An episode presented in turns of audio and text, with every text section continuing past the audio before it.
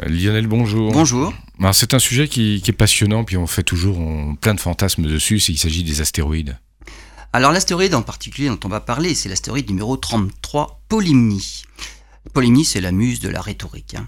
Et l'astéroïde 33 Polymnie se trouve dans la ceinture principale des astéroïdes entre Mars et Jupiter. On estime son diamètre entre 50 et 120 km. Donc la, la fourchette est assez grande quand même. hein. Ce qui étonne par contre les astronomes, c'est sa masse volumique extrême, 75 grammes par centimètre cube. Et on pense qu'il contient des éléments encore inconnus sur Terre. Alors comment on en est arrivé à cette conclusion-là? Alors, ça vous ne parle peut-être pas, mais en comparant à des éléments lourds connus, par exemple, le fer, masse volumique 7,8 grammes par centimètre cube. Le plomb, 11,3 grammes par centimètre cube. L'uranium, 19,1 grammes par centimètre cube. Mais de quoi est composé cet astéroïde dont la masse volumique est 4 fois supérieure à celle de l'uranium?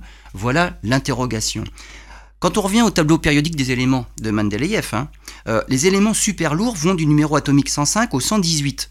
Ce sont les derniers connus et ils sont instables. Il y en a de nouveaux, si j'ai bien compris.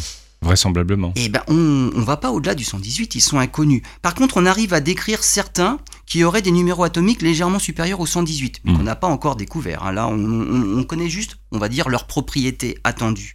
Mais là, on pense que l'astéroïde 33 Polymnie serait composé d'éléments dont le numéro atomique se situerait, se situerait autour de 164. Le tableau des éléments s'arrête à 118, c'est-à-dire des éléments carrément inconnus sur Donc il Terre. il est pas complet. Le tableau n'est pas complet. On Non, est bah, d'accord. c'est ça la science. On fait Ouais, des découvertes fait et on progresse au petit à petit. Mais là, quand même, avec cette, cette masse volumique-là, on imagine qu'il faudrait qu'il soit composé d'atomes d'un élément chimique inconnu, l'atome numéro 164 en masse atomique.